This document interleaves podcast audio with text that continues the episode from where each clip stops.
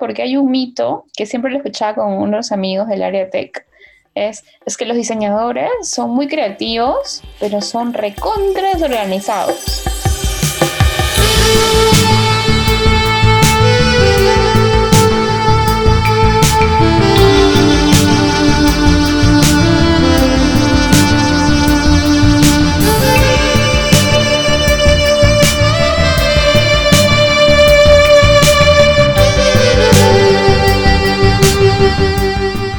Hola y bienvenidos a un nuevo episodio de Desnudando el UX, el podcast más picante del diseño y también caliente. Gracias por escucharnos y como siempre me acompaña la genial Fiore. Fiore, ¿qué tal tu fin de semana? Uy, bárbaro, tranquilo, hola a todos, hola comunidad, qué lindo, una nueva semana, un nuevo episodio, estamos felices de tener un nuevo invitado, así que por favor, coméntanos Charlie, ¿quién es? Sí, hoy estamos muy, muy contentos de compartir el espacio no solamente con esta nudista, sino que también hay una novedad. A partir de, estos episodios que vamos a estar dando, vamos a invitar a, a las personas a que puedan participar como host. En esta ocasión tenemos un host que nos va a acompañar porque hacerlo de a tres también da placer. Así que en esta voy a presentarlo. Él ha estado ya en, este espacio, tocando un tema, cómo hacerlo rápido o lento en la primera temporada. Con ustedes, el gran Alexis Pinoza, más conocido como Smashing Panda. Hola Alexis. ¿Qué tal, Tío? ¿Qué tal, Charlie? Muchas gracias por la invitación. Pero bueno, Charlie, coméntanos sobre nuestra invitada del día de hoy. Ella es Design Strategy Lead, es cofundadora de Repensar Educativo, actualmente es Design Manager en BAS y en esta oportunidad ha venido para desnudar el tema que vamos a tocar en este episodio, el liderazgo en equipos de diseño. Con ustedes, Cristina Cáceres. gracias, Pío, gracias, Charlie. Gracias, querido Alexis, ¿cómo están? Muchísimas gracias por la invitación. Estoy súper contenta y me siento muy honrada de estar con ustedes. Eh, está de más decir que estoy muy orgullosa de, este proyecto que ustedes tienen y que ahora cuenten con Alexis, que es una gran persona, un gran profesional, así que en tríos mucho mejor. ¡Wow! nos emocionan, nos emocionan. Así es. No, gracias a ti, eh, Cristina, de, poder estar aquí. Ya habíamos intentado poder contar contigo en, la primera temporada, no se, se frustró, pero ahora felizmente ha llegado el día. Y como tú sabrás, este podcast tiene una pregunta de culto y normalmente tanto Fío como yo lo, hacemos, pero en este, esta oportunidad, el gran Alexis le vamos a dar el pase para, y el honor para que haga esa pregunta candente.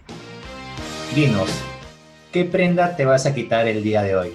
Me voy a sacar eh, todo el enterizo. Vamos a apagar la cámara.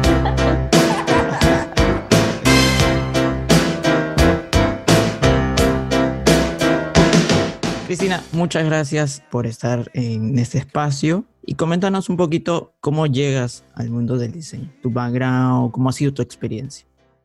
Sí, claro que sí, Charlie, muchas gracias. Eh, bueno, yo actualmente eh, trabajo pues en el mundo del diseño y te podría decir que profesionalmente empecé una vez que me lancé a la carrera de diseño eh, digital, hace ya bastantes años atrás. Pero la verdad es que yo empecé en el mundo del diseño cuando era muy chiquita. Eh, voy a contar una breve historia de cómo fue mi, abordaje a este mundo.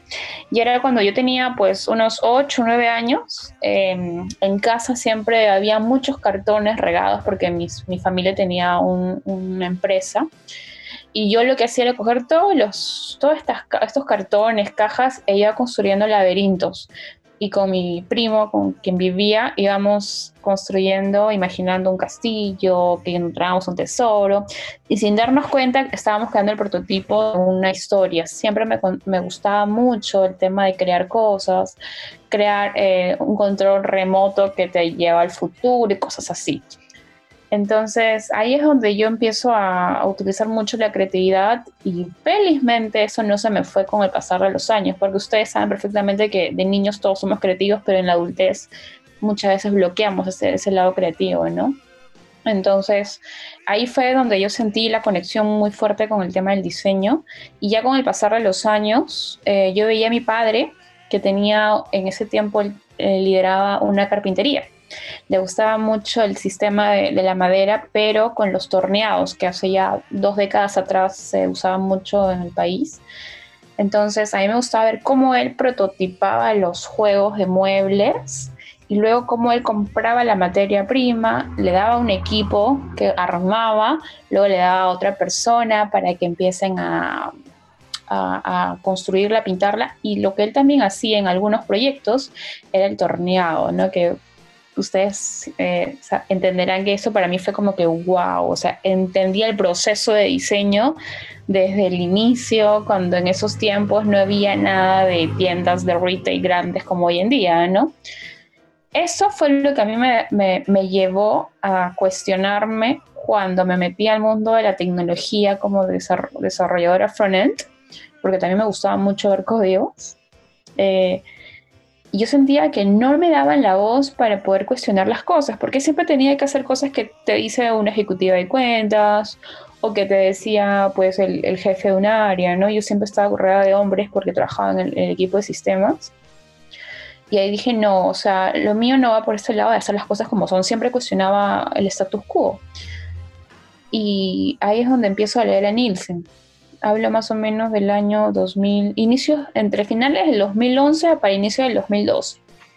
En esos tiempos no, pues no había nada de eso en el Perú, pero yo sentía una, unas ganas muy fuertes de, de entender por qué las cosas se hacían como se hacían y por qué no podíamos darle otro replanteamiento, ¿no? leía Nielsen, leía sobre usabilidad, sobre card sorting y el 2014 es donde hago el primer card sorting en un proyecto digital y hacía los canvas y dije, esto es lo que a mí me gusta hacer, pero mi cargo no era de UX. Ya lo hacía en otros aspectos, hasta mi, bueno, ya les voy a contar un poquito cómo lo aplico en mi, en mi vida día a día, pero ahí es donde ya me metí, lo disfruté y dije, esto es lo mío. Me llamaron luego para trabajar en un proyecto. ¿Qué quieres ser tú realmente en este mundo? Dije, yo quiero ser UX designer, porque yo sé lo que hago, a pesar de que no estudio nada, porque obviamente no había nada de eso en el Perú, pero me encantaba. Y ahí es donde empecé. Creo que me excedí con la historia.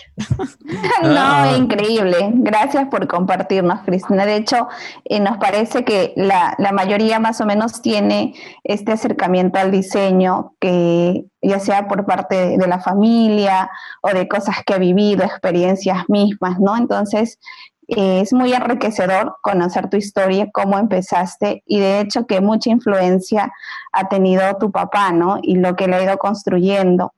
Entonces, tocando un poquito el tema, ya entrando un poquito al fondo, ¿cuáles crees que son las cualidades esenciales de un líder de diseño?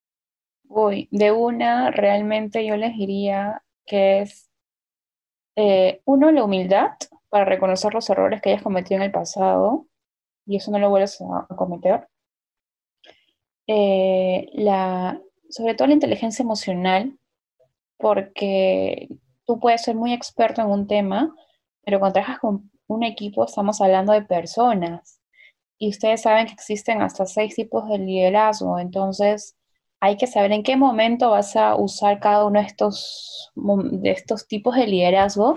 Y la inteligencia emocional la necesitas aplicar según cada contexto, ¿no? Entonces, yo les diría que hay muchos jefes hoy en día que, que buscan cambiar estas capacidades, pero eso no nos, no nos lo da ningún seminario, ningún bootcamp, ningún curso. Entonces, yo creo que es un tema de, de siempre tener como que un espejo y mirar hacia adentro en qué podemos mejorar. Esa capacidad de tener humildad para siempre mejorar e iterar nuestro propio proceso de trabajo y siempre tener nosotros como líderes una cultura de retroalimentación o feedback porque es necesario también saber escuchar lo que dice el equipo de nosotros, qué necesitan, cómo podemos aportar, cómo podemos seguir empoderándolos.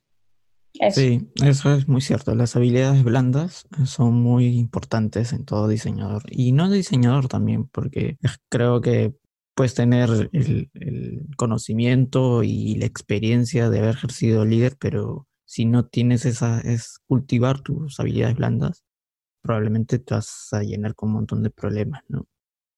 Y, y justo eh, en, en, ese camino que, bueno, ahora eres design lead, ¿cómo ha sido tu primera vez como líder?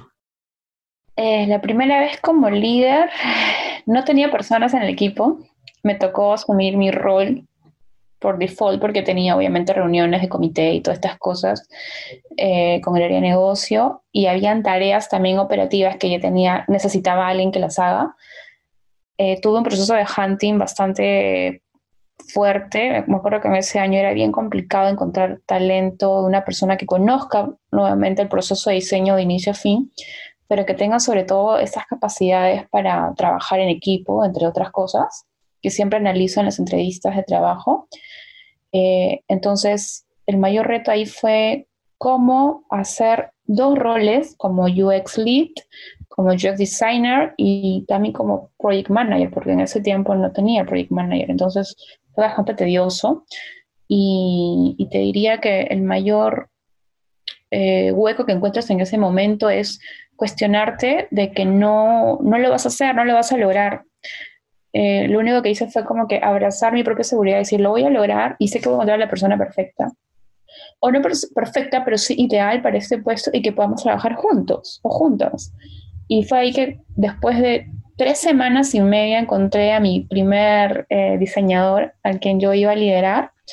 Estoy hasta el día de hoy súper contenta con él. De hecho, yo vi un programa de liderazgo hace ya como unos años atrás él también lo llevó y los dos somos súper amigos hasta ahora, ya no trabajamos juntos, pero ha sido la experiencia más, más eh, enriquecedora de mi vida porque no tenía personas para trabajar y luego cuando ya lo tuve, sentía que no necesitaba controlar. Ahí me di cuenta que no tienes que estar como dicen antiguamente, ¿no? Con el dedo en el hombro para ver qué está haciendo la persona o si lo está haciendo mal, porque caemos en, el tema del perfeccionismo o en la no confianza. Y, yo me da cuenta, si a mí no me gustaba que mi líder no confíe en mí, ¿por qué yo haría algo así?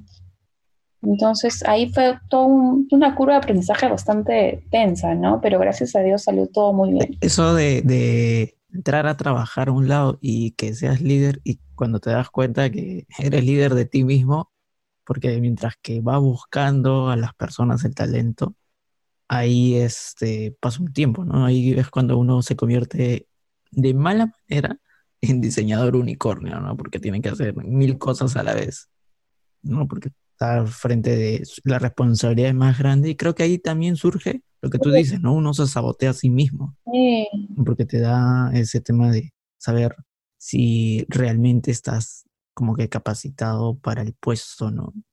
la responsabilidad más grande. Así es, así es. Y es muy importante, como, como le dije hace un rato, es confiar en ti mismo, en ti misma, de que lo vas a hacer bien y que siempre confíes en la persona que tienes al costado, porque si no, ¿para qué lo tienes? No sería un equipo de trabajo, ¿no?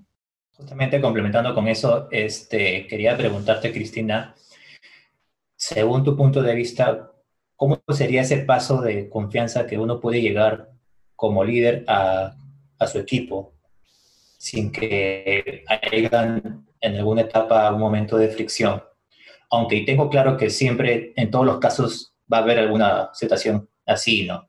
Pero bajo tu experiencia, ¿cómo nos podrías contar eh, y de qué manera lo podrías afrontar eh, ese tipo de casos que no son siempre positivos entre un líder y su gente? Claro, claro, claro que sí.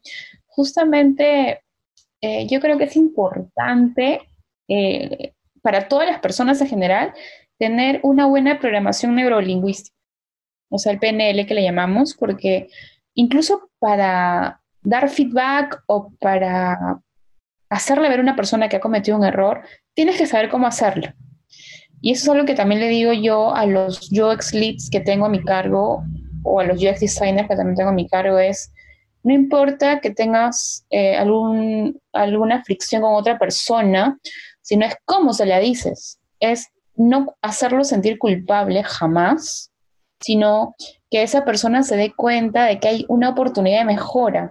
Puede ser a nivel eh, de habilidades blandas, como puede ser también un tema de habilidades duras, ¿no? A nivel eh, técnico hay algo que puede mejorar. Me acuerdo mucho que en algún momento de mi vida eh, otra persona que también era lead me dijo, esa persona lo ha hecho mal, tienes que decirle que lo ha hecho mal. Y ahí fue donde tomé unos 15 minutos de, reflexión, que es lo que siempre aplico en mi vida, es 15 minutos para reflexionar siempre antes de hacer algo mínimo. Es yo no puedo decirle a la persona, lo has hecho mal directamente, sino es sentarnos, entablar una cierta empatía y que ese círculo de confianza one to one le permita a esa persona darse cuenta que hay algo mucho más por mejorar, pero sin que se sienta culpable, ni tampoco caer en el victimismo, ni tampoco caer en la humillación, porque creo que a nadie nos hubiera gustado que nos, nos enseñen de esa manera, ¿no? Y, creo que es la forma en la que lo dices, las técnicas que vas a usar, incluso puedes tener una metodología de trabajo, ¿no? Eh, por ejemplo, tú tienes la pizarra atrás. Yo puedo usar una pizarra atrás y explicarle, mire, ¿cómo has hecho tu trabajo ya? ¿Y te parece que podrías hacer otra forma de, otra vía para solucionar esto? Y que la persona siempre piense. No ir directamente, oye, ¿qué te pasó? ¿Qué hiciste esto? Yo he visto mucho en esos ambientes de trabajo y no, esa no es la manera. Es que creo que también se confunde el liderazgo con, con el, el otro cargo, ¿no? El que es jefe porque hay, mucha distorsión ahí, ¿no? Dice, no, es un líder, pero el líder es aquel que te inspira, ¿no? No el que te ordena o que está como que ahí respirándote a la nuca 24/7. Eh, Entonces creo que ahí también hay esa distorsión. Sí, sí, justamente hace unas semanas conversaba con otro lead que es amigo mío y me decía, qué importante es para nosotros eh, siempre estar en constante crecimiento personal porque por más que existan los roles de jefaturas, es importante eh, no caer en la competitividad con tu propio equipo de trabajo, sino que los hagas sentir libres y que ellos mismos se, se autogestionen para que también lideren, ¿no? Eh, si, no como sembramos esa semilla de aprendizaje y justamente el propósito de, de, compartir con ustedes ahorita es que este mensaje llegue a más diseñadores en, en el mundo y que realmente no le tengan miedo a liderar porque creen que no lo van a hacer bien, porque no conocen de ciertas cosas o porque creen que sus habilidades que, que aprendieron desde chicos o de adolescentes son las mismas que van a traer. No, porque uno siempre se está rediseñando como persona. Y justo eh, hay muchos eh, diseñadores que ahora son líderes, es que, eh, sobre todo los que trabajan en la agencia, tienen el lado de UX, o sea, es líder de UX, pero está más metido como un UX propio a un proyecto, más no tiene la parte de la gestión. Y eso es algo que a veces nos olvidamos, ¿no? La gestión es muy importante dentro, dentro del liderazgo, ¿no? ¿Cómo, tú lo desempeñas ahorita en, en, el trabajo que estás? Eso que dices es muy cierto, ¿sabes? Porque hay un mito que siempre lo escuchaba con unos amigos del área tech, es, es que los diseñadores son muy creativos, pero son recontra desorganizados. Eh, no saben gestionar, no saben hacer nada de management y, y cuando escucho eso me quedaba como que, um, o sea, también lo reflexionaba, ¿no? No, no me iba la reactividad, pero sí es en parte cierto, ¿no? Al ser muy creativos, muy dispersos a veces, nos olvidamos justamente de sentarnos y también tener cierto cierto orden para hacer las cosas.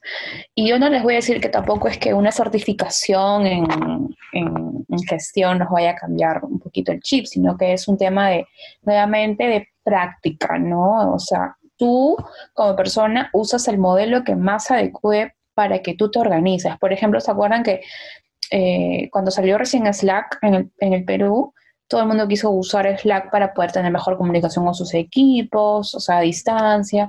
Pero ¿qué ha pasado con el pasar de los años? Es que todavía la gente, eh, o sea, algunas empresas, organizaciones grandes y consultoras, eh, aún se resisten a la comunicación por ahí y, todavía se van para el WhatsApp o para el Telegram, ¿no? Eh, entonces es un tema de probar qué te funciona mejor, pero siempre medirte con algunos indicadores tú mismo de cómo te estás organizando, cómo estás haciendo la gestión de tus proyectos. No digo gestión de personas en realidad, pero sí estar con ellos. Una herramienta, un software no te va a permitir obviamente conocer a tu equipo, pero sí te permite a ti organizarte y que también eso lo puedas compartir con otros líderes de tu organización o de tu empresa.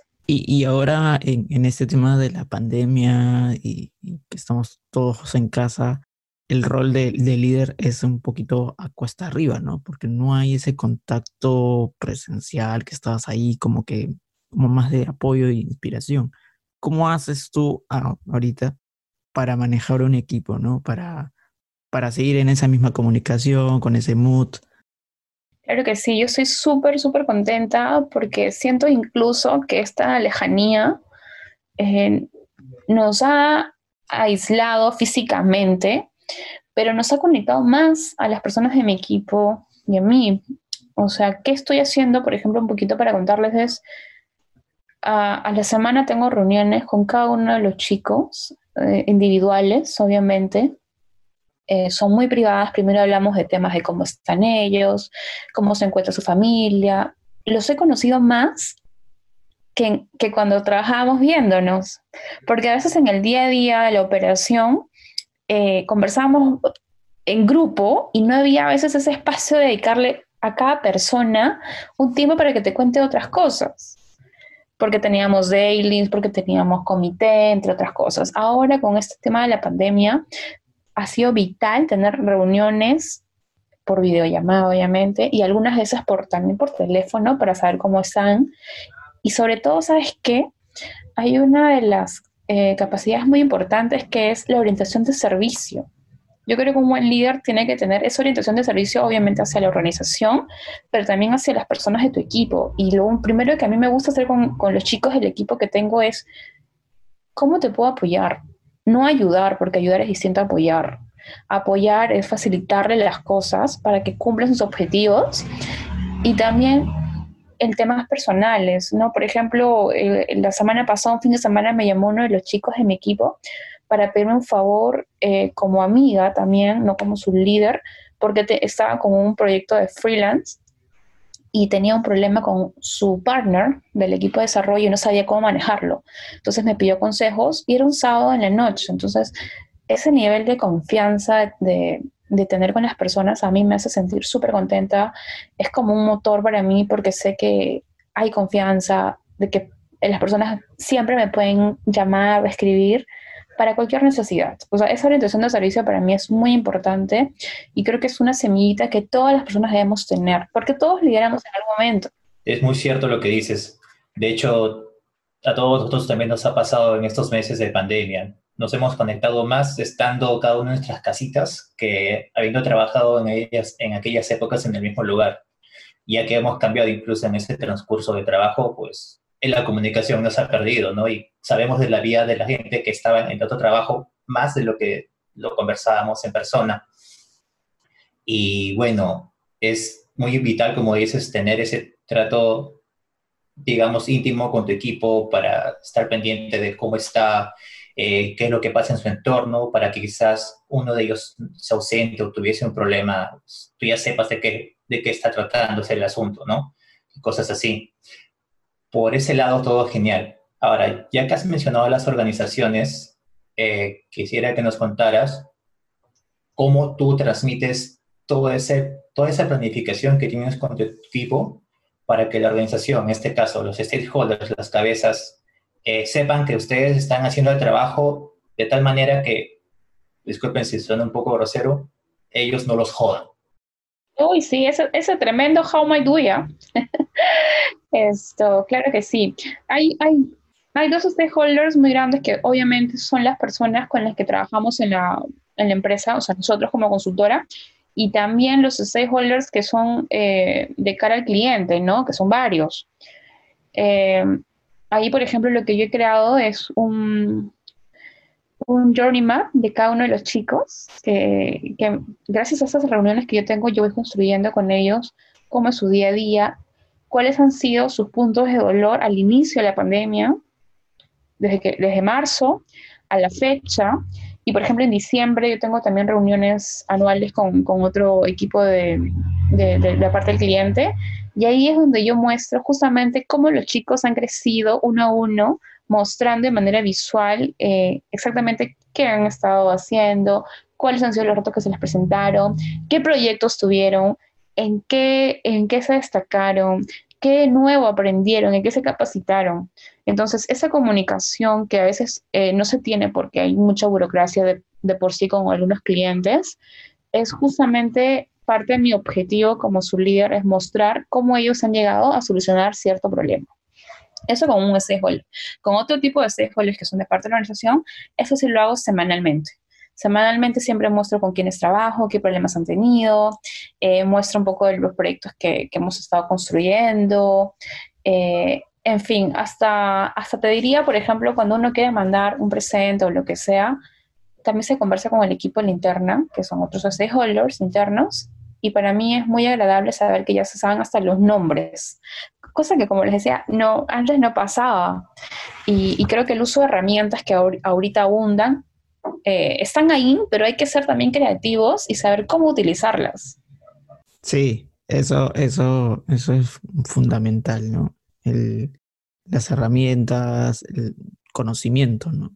Porque ahora, pues, como tú bien dices, ¿no? Los programas tecnológicos, esto no, no te va a solucionar la vida, pues. Siempre hay... Ahora creo que ya sobre todo en esta etapa que, que estamos ya, ya asimilamos lo que es la pandemia, este, nos cuesta un poquito más eh, el poder comunicarnos. O sea, ya no sé si te pasa, que lo digital empieza a cansar. Claro, claro que sí. Por eso a veces cuando yo siento que hay una saturación de, esto, llamada, ¿sabes qué? llamémonos un ratito por teléfono nomás y ahí queda un ratito o, o, a veces hasta, yo he pensado, incluso todavía no estoy, estoy pensándolo muy bien, es, eh, ¿se acuerdan cuando antes nos mandábamos postales o cartas? ¿No? Para un poquito de Sí, entonces es algo que también he estado considerando muchísimo porque sí, es, es tremendo reto para todos nosotros, es como mantener esa, esa, esa cercanía con las personas, ¿no?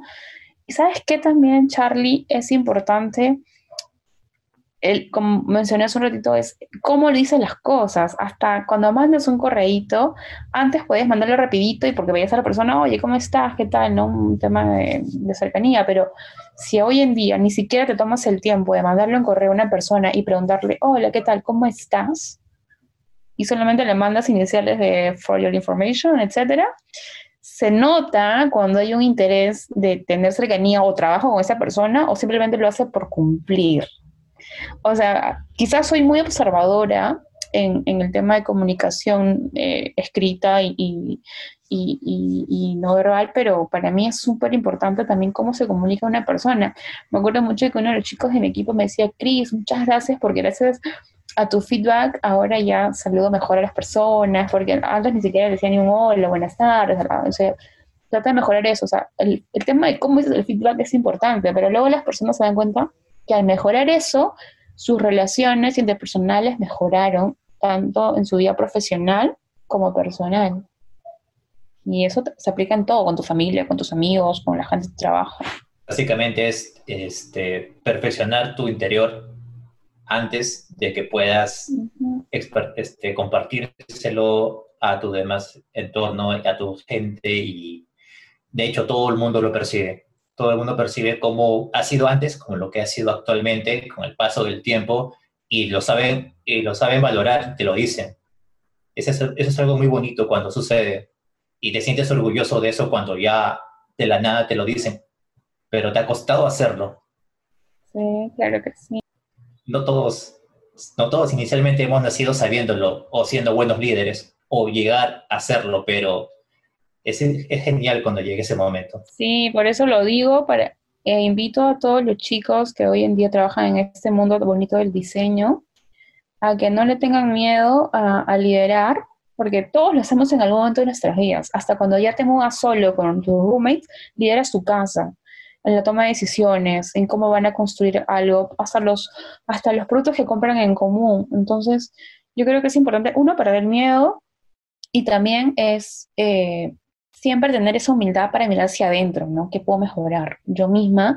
Porque si yo no estoy bien conmigo mismo, conmigo misma, ¿cómo voy a transmitir eso a las demás personas con las que, con las que trabajo, ¿no? Si ellos ven en mí eh, su, su, facilitador, su mentor, su, su guía.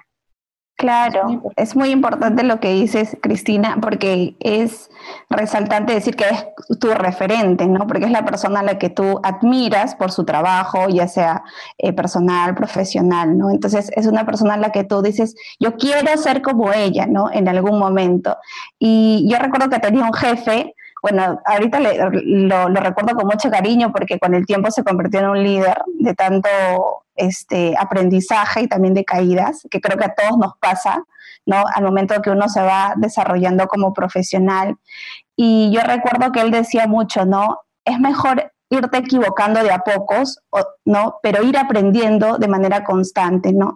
Y me gusta mucho lo que tú dices, ¿no? Eh, no solamente el tema de la energía con la que tú puedes vibrar y puedes ir contagiando al resto, que creo que estoy segura que todas las personas que te conocen y hemos tenido también la oportunidad de, conocernos, eh, hemos percibido en ti y hemos visto en ti que es algo muy bonito y estoy segura que las personas que nos están escuchando van a tener el gusto de conocer un poquito más sobre Cristina, quién es Cristina detrás del cargo, del perfil o de, ser UX o lead. Y justo hablando de aprendizajes y de retos y de cómo ser un mejor líder, cómo ser una mejor persona, ¿cuál ha sido ese mayor reto que tú has tenido como líder?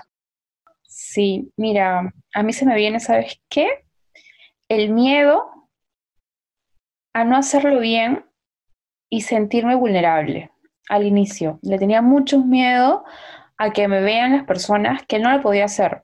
A mí cuando me ofrecieron un cargo hace ya un par de años, yo dije que no porque sentía que no lo iba a hacer bien. Y al final del año, cuando vieron mis objetivos, wow, como que los había logrado con grandes eh, logros. Y yo dije, wow, pero ¿por qué no me lo creí en ese momento? ¿No?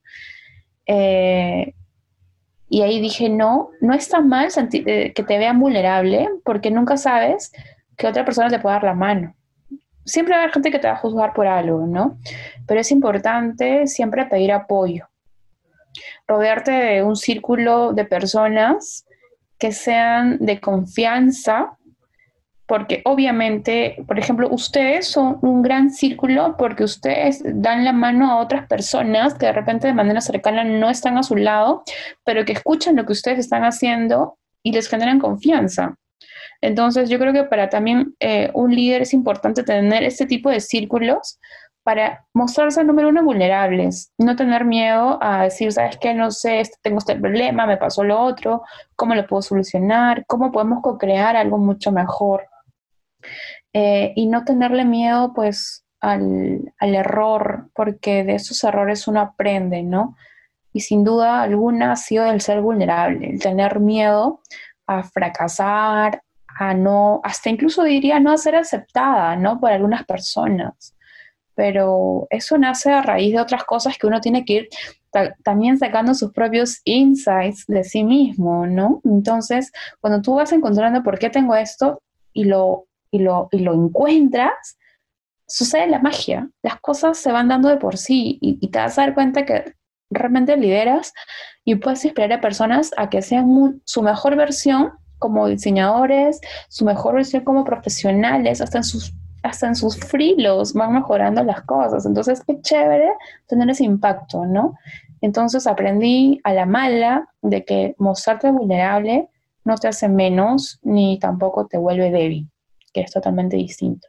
Creo que ese es el, mayor temor que tienen muchos, muchos jefes o, líderes en general, el tener que lidiar con eso, ¿no? Que tú comentas, el ser vulnerable, porque es mostrarte a ti mismo al desnudo y decir, bueno, yo, yo soy así o tengo estos errores y tengo que mejorar, porque si yo no mejoro, no solo es que no voy a crecer, sino que simplemente las cosas van a seguir siendo igual. Entonces vives en este ciclo que de alguna u otra manera te encierra y te encapsulas en, no seguir aportando, no seguir viendo más allá, como se dice, de la nariz, como decimos a veces, y eso es un, error, pero creo que al final eh, lo importante es, como tú dices, rodearte de personas que también te puedan dar la mano y que te digan ¿no? de manera también empática y creo que muy, muy importante que lo señales desde el inicio el saber cómo decir las cosas, ¿no? A veces eh, pecamos de llevarnos por ciertas emociones y no nos centramos en que realmente cómo puede recibirlo la otra persona.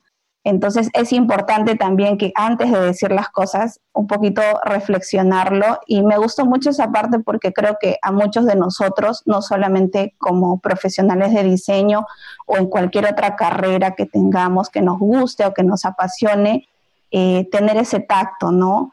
que es importante desarrollarlo, pero que no va a ser de la noche a la mañana, ¿no? A veces a mí también me suelen pasar cosas cotidianas en las que yo digo, ¿no? Bueno, actué de esta manera, pero creo que eh, puedes actuar así o decir tales cosas, pero lo importante es reconocer, me equivoqué, lo siento, este, hice esto, pero ¿qué puedo solucionar? ¿Cómo lo puedo mejorar? ¿no? Es ahí creo que el mayor aprendizaje que uno puede tener para crecer, no solamente quedarse en el papel de, bueno, me equivoqué y no, no quiero encontrar una solución.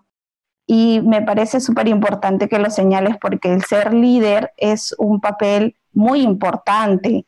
Creo que es una responsabilidad en la cual no solamente te retas como profesional, sino también como persona.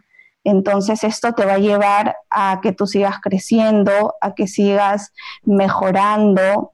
Y este tema me, me hinca mucho o le hago mucho hincapié porque en toda la experiencia que he tenido, que no sé si es mucha o poca, pero eh, he tenido buenas guías y, y, me siento orgullosa y creo que muchos de nosotros creo que compartimos eso, ¿no?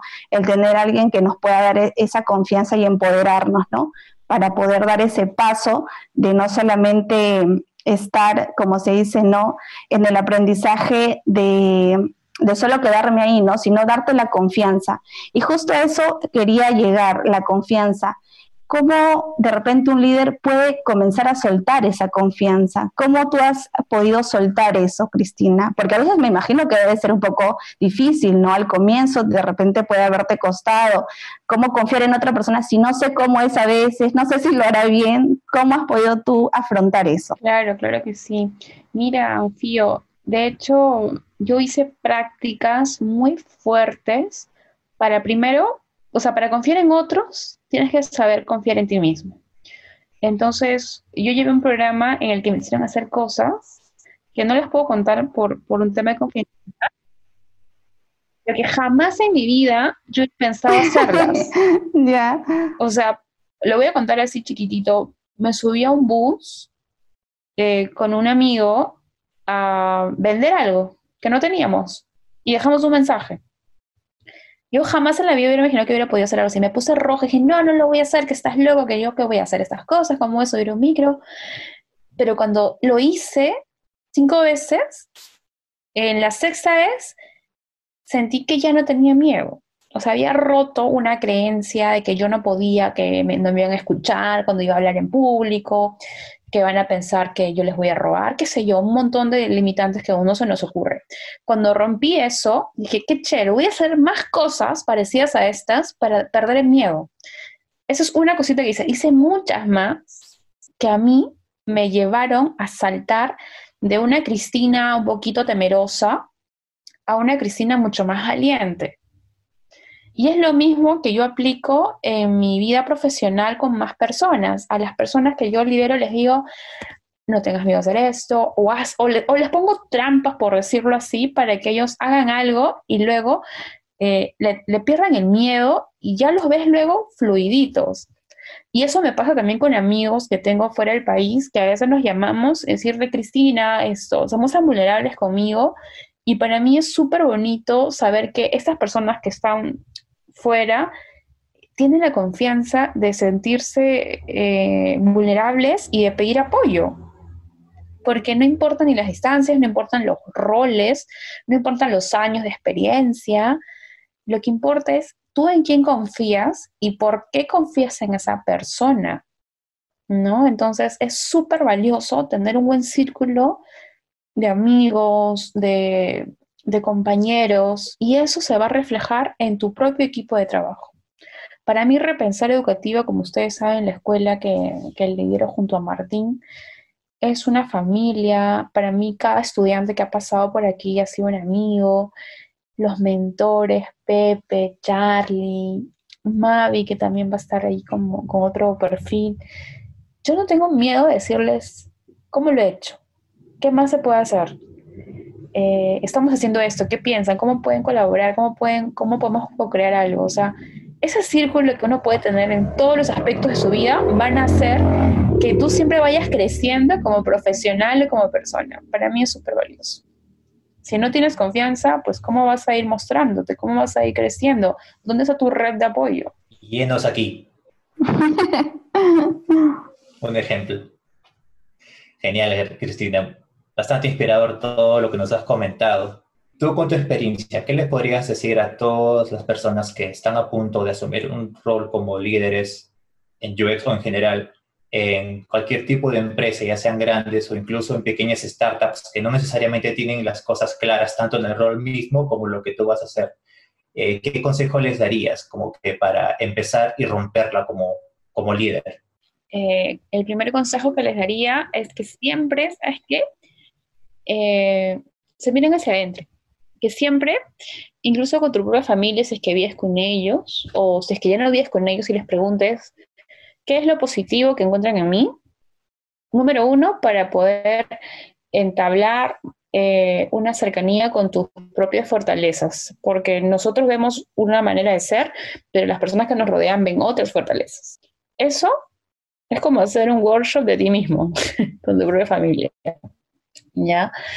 pedir siempre este tipo de, feedback con ellos para fortalecer esas, esas fortalezas que tienes. Eh, número dos, sería también que te digan qué oportunidades de mejora tienes. Por ejemplo, yo con mi mamá siempre he tenido una comunicación de eh, cómo salió esta, esta comida que preparamos, qué crees que hubiera podido salir mejor. Eh, voy a, o por ejemplo, está para planificar, que también es importante en el diseño, es practicar en casa, ¿no? O sea, practica con tus amigos, practica con tu familia y mira qué te dicen.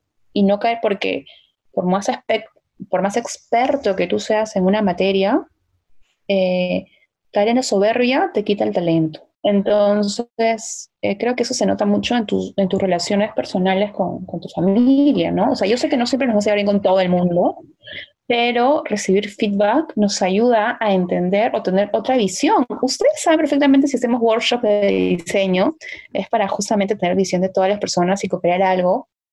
Eh, es eso, ¿no? Empezar a hacerlo con, con, personas de confianza, con personas con las que de repente tuviste un inconveniente.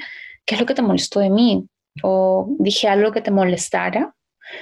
Eso también anotarlo y escribirlo para siempre profundizar y por otro lado, también les recomendaría es eh, llevar en algún momento un programa de liderazgo. A mí me cambió la vida. Fueron cinco meses más o menos en los que me metí de lleno, agotador, pero me cambió la, la, forma de pensar muchas cosas. Hasta el día de hoy siempre estoy leyendo muchos temas. Yo siempre recomiendo uno de mis libros favoritos, que es el eh, Inteligencia Emocional en la Empresa o, o, cualquier libro de Daniel Goldman. Es muy importante y para las personas que están en el mundo del diseño y todavía sienten que necesitan tener mayor confianza, es que lean eh, el libro Originales de Adam Grant, porque ahí vamos a ver historias muy chéveres de personas de cómo fracasaron, o inversionistas que la verdad se arrepintieron de invertir en algo. O sea, las historias son alucinantes para que realmente empezamos a entender que nuestras ideas siempre van a llevar a, una, a un puerto, ¿no? Que no hay que tener temor de nada. Y, y si tú sientes que estás en todas estas capacidades de empezar a liderar, pues dale con todo. El diseño está para mejorar el mundo. Y si nosotros empezamos a, diseñar, es para eso. Y si vamos a liderar un equipo de diseño, pues no la vamos a, fregar metiendo una semilla mal hecha, ¿no? Hay que meter una buena semilla para eso. De hecho, ahora que estamos en estas épocas de incertidumbre y encierro total, es donde más nuestras habilidades, que ya las teníamos, lo fuimos cultivando con el tiempo, pero no hubo ese golpe de inesperado que nos haga fluir más rápido todo esto para ayudar a los demás. Eh, lo está logrando ahora, con, todos y cada uno, por lo menos lo que estamos metidos en, este, en esta profesión tan apasionante, ¿no? Así es, todo el mundo se ha puesto el corazón en la mano y ha querido, sin intención personal, sino pensando en el resto, cómo poder apoyar, no solamente como profesionales, sino también a nuestra familia, a nuestra industria, a nuestra sociedad, sin nada a cambio. Eso es algo que yo lo he notado y tú lo sabes, creo que todo el mundo acá lo ha notado y la verdad que es una cosa alucinante. Sí, eh, se han notado los cambios, se ha acelerado muchísimas cosas ahorita. Eh, y, y, realmente yo felicito a todas las personas que han empezado a, a dar la mano a otros sin importar la, sé, las ideologías, porque es ahora cuando más unidos debemos estar y, se va a notar en el propósito de cada empresa, en el propósito de cada marca, hasta en el propósito de cada persona, porque eh, yo he escuchado también comentarios de personas que dicen, yo quiero, yo quiero entrar a este mundo porque, porque no soy más dinero, qué sé yo, pero también es importante meter em, un buen propósito porque, por ejemplo, el caso de, de la pastelería San Antonio, ¿no? Súper chévere, cómo empezó a apoyar a sus colaboradores, muy bacán. O sea, cómo la visión de una persona que lidera una gran empresa, una franquicia, impacta en la vida de miles de personas. O sea, en el diseño no estamos muy alejados de eso, es cómo nosotros vamos a,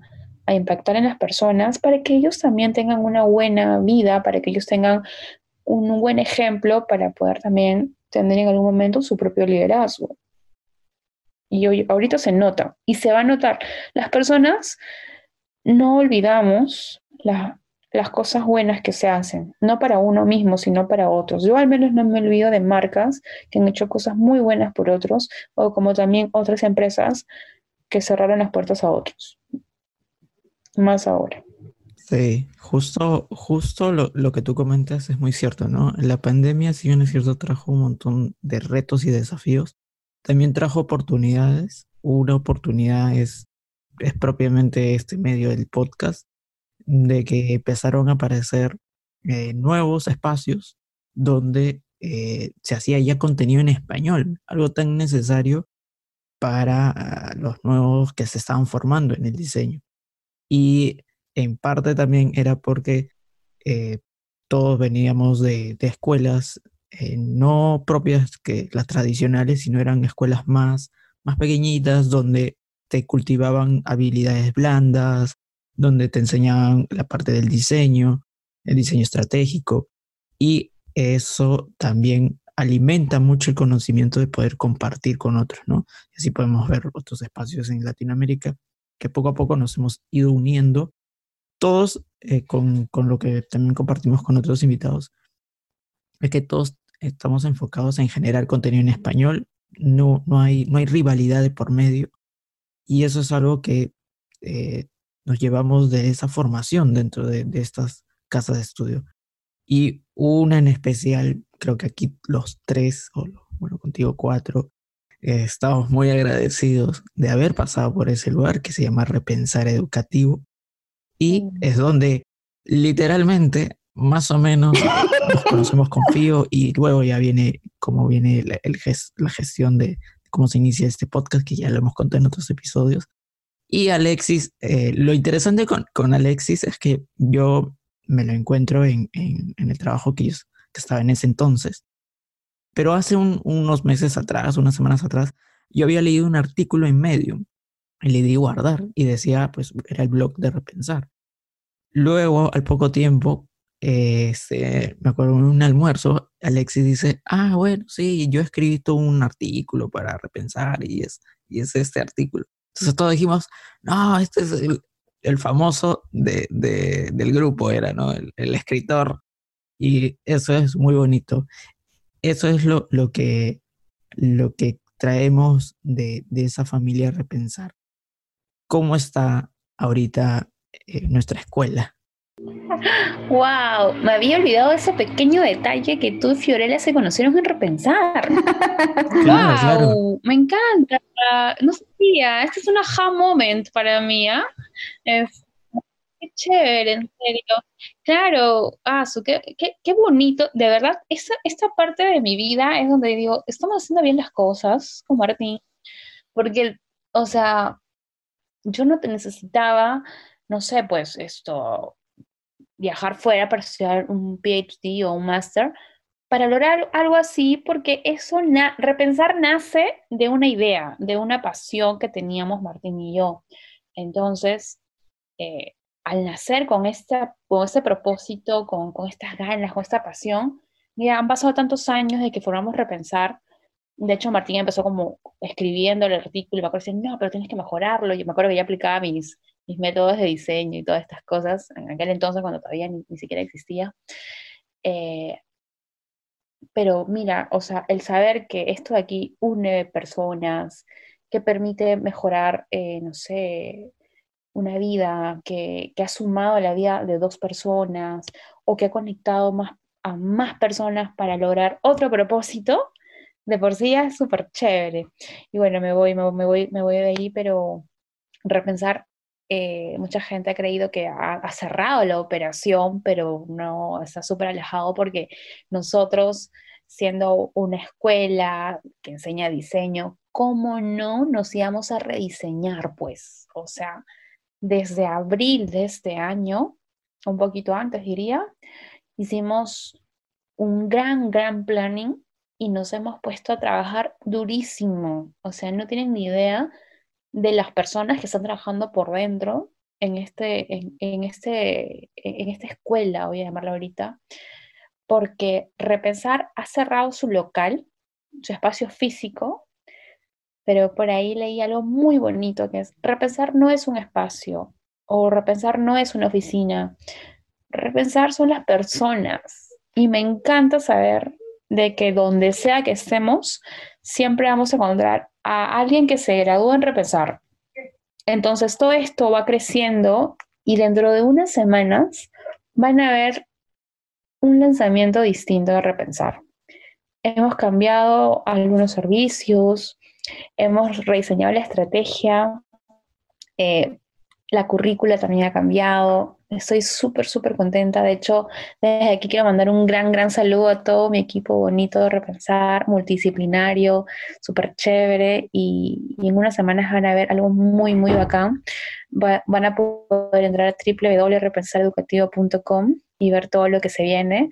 De hecho, el taller de UX que ha sido el abanderado sale, sale ahora en otro formato. Van a poder conocer más, un nuevo equipo de facilitadores, otro modelo, nuevos temas. Estoy súper orgullosa, súper contenta. Es, es un hijo para mí con Martín. Y, nada, muchas gracias de verdad, porque repensar no sería eh, lo que es hoy en día sin ustedes. Gracias, Cristina. igual a seguir formando nuevos líderes y nuevos diseñadores, que eso es lo que ir también co-creando espacios, ¿no? Porque también eh, es, es también, bueno, ya lo hemos anunciado en otros episodios, pero desnudando UX y repensar, han empezado una relación candente y ardiente. Así que esperamos. Esta ha sido, creo que esta ha sido la, la, edición más emocional que he escuchado en toda la historia de, de UX. Y estar acá todavía me da, me da mucho más, más alegría. Gracias, Cristina, por todo esto, este pequeño espacio que nos has brindado y volvernos a recordar, hacer un flashback de cómo fuimos creciendo, cómo nos fuimos conociendo y lo que hemos llegado a hacer hasta el día de hoy y lo que nos falta un montón por hacer en adelante. Pero tenemos ahí todavía el hambre de seguir creciendo y impactar en más personas, como tú y Martín lo han hecho con Repensar, ¿no? El cual estamos totalmente agradecidos. Y no es por hacer share, simplemente es tal cual repensar educativo, muy aparte de, ser una familia, no es simplemente un instituto más donde vas a aprender UX o temas de innovación. Sí, es más, es más como una familia, ¿no? Es todos creo que lo que hemos pasado por, por repensar tenemos eso bien marcado, de, de, seguir compartiendo conocimiento, de seguir conectando, ayudando. Así es, chicos. De verdad, muchísimas gracias a ustedes por este espacio Estoy súper contenta porque miren, o sea, realmente se cumple. Ustedes son líderes. están liderando un proyecto súper chévere, conocen a más diseñadores. ¿Qué más puedo decir? De verdad, sigan con este proyecto, sigan creciendo. Y a todas las personas que nos están escuchando ahora, es que no le tengan miedo, siempre métanle full a las ganas, al hambre de aprender, de compartir, de reflexionar, de tener humildad, porque repito, la soberbia mata el talento. O sea, realmente necesitamos compartir con personas que sepan, que sepan darnos el apoyo, dar la mano. Y ustedes son eso. Así que gracias. Salud por eso. Muchas gracias a ti, Cristina. Pero no te vas a ir sin antes anunciar los avisos parroquiales. ¿Dónde te pueden stalkear? A ver, eh, sí, claro que sí. Me, pueden seguir en mi cuenta de Instagram, que es una chica Sagitario. Eh, me pueden también escribir a cristina.cáceres arroba repensareducativo.com. Yo realmente estoy súper, súper abierta a escuchar cualquier consulta. Ha llegado gente a mí que no conozco y que estoy ahí dándoles mentoría, que, que siempre me preguntan cómo hago para estudiar, gente de muchas partes del país, que eso de repente no lo compartimos en Repensar, pero es algo muy bonito eh, que se hace y, y nada, más personas que necesiten profundizar más en estas cosas, con todo que me escriban, de verdad. Eh, mi cuenta de Instagram es privada, pero pueden, pueden escribirme, también no hay problema. Eh, por otro lado, comentarles que también este sábado 19 de septiembre empezamos con el nuevo taller de UX estratégico diseñando para el impacto en repensar educativo, con nuevos facilitadores, eh, invitados especiales, con un programa y una forma de enseñanza alucinante que ya vamos a ir revelando poco a poco. Están todos invitados, las personas que realmente quieran eh, capacitarse, que quieran retarse para conocer mejor, conocer y hacer UX, porque una cosa es hacerla realmente con un aliado muy, muy bueno que también tenemos. Y nada, desde aquí un saludo grande también a Martín Álvarez, mi socio y gran amigo, con el que construimos este proyecto Repensar Educativo, que hoy día es, es repensar. Repensar es repensar, ya ustedes lo han dicho, no tengo por qué decirlo yo. Con mucha humildad decirles que, que siempre abiertos a todas las personas que quieran conocer más de diseño, innovación y todo lo demás. Muchas gracias a ti Muchas gracias Alexis por haber compartido este espacio candente. Te he sentido algo tímido no tan como en tu episodio central, pero... Nos hemos, nos hemos identificado con muchas cosas que dijo Cristina, pues no era, era para menos. Pero no Es que la primera vez siempre es así, siendo Alexis. Un poquito de timidez. Claro, es la, es la primera vez que estoy como host. Tenga paciencia, siempre la primera vez no, no funciona como uno quiere. Pero nada, feliz, feliz de todas maneras de estar acá presente. Igual, eh, igual estamos muy contentos y sobre todo que también Desnudando UX va a tener descuentos y beneficios. Sí, así es. Todos los oyentes de su hermoso podcast van a tener un descuento especial en todos los cursos, talleres y programas que vamos a tener en Repensar Educativo.